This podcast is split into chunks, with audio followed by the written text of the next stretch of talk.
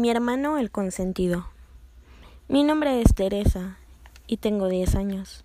Mi familia está conformada por mi papá Jorge, mi mamá Elia, mi mascota Max y mi hermano mayor Mateo, el consentido. Desde que tengo memoria, mi hermano Mateo es el centro de atención de mis papás. Él nunca cumple con sus labores de hermano mayor. Es más, nunca cumple con ningún labor. Él no tiene que ir a la escuela. Él no tiene que pasear a Max. Al menos no solo. Tampoco lava los trastes o ayuda a mi mamá en la cocina como lo hago yo. Nunca hace nada de lo que yo tengo que hacer o cuando lo hace lo ayudan. Qué injusto.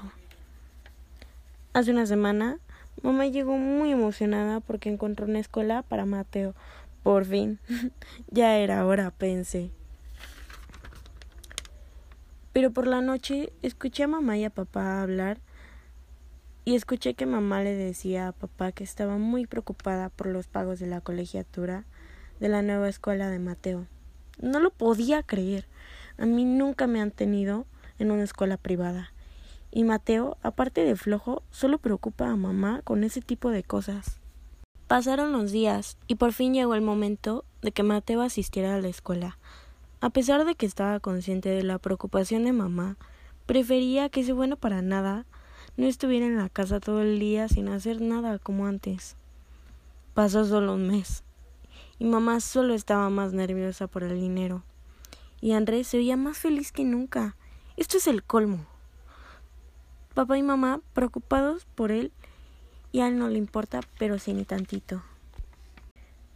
Tuvieron que cambiar a Mateo a una escuela pública y mamá aún se veía angustiada. No entendía por qué. Si ya no tendría que cargar con el gasto de las colegiaturas. Pero yo feliz. Por fin ese niño viviría como yo, igual que yo. Su primer día de clases en la escuela llegó y yo asistí normal a mis clases. Esperaba que al llegar a casa Mateo también hiciera los labores que yo hacía, pero no fue así.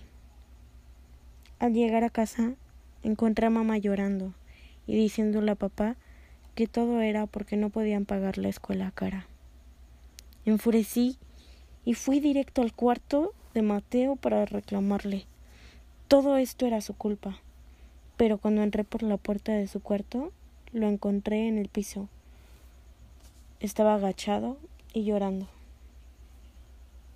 Al escucharme, levantó la cara y lo vi. Sí, lo vi. Estaba golpeado de todos lados. Tenía un chicle pegado en el cabello y su uniforme lleno de sangre. No entendía nada. Me sentía tan mal. No me llevaba muy bien con mi hermano, pero tampoco me gustaba verlo así. No hice nada. Sorprendida, me fui a mi cuarto, impactada con toda esta situación. En la noche, mamá y papá llegaron y me explicaron que mi hermano Mateo era un niño con retraso mental. ¿Qué era eso? me preguntaba yo. Papá y mamá me explicaron que un retraso mental no hacía menos una persona mi hermano no era tan capaz de hacer las mismas cosas que yo, o al menos no solo, porque necesitaba apoyo. Él no aprendía de la misma manera que yo, a pesar de ser mayor, sorprendentemente. Pero ahora lo entiendo todo. A partir de ese momento, no volví a juzgar a mi hermano. No lo volví a tratar como lo hacía. Me pongo en sus zapatos y me doy cuenta de que no solo tengo un hermano con una necesidad especial, tengo al mejor hermano del mundo y tengo a la mejor familia de todo el universo.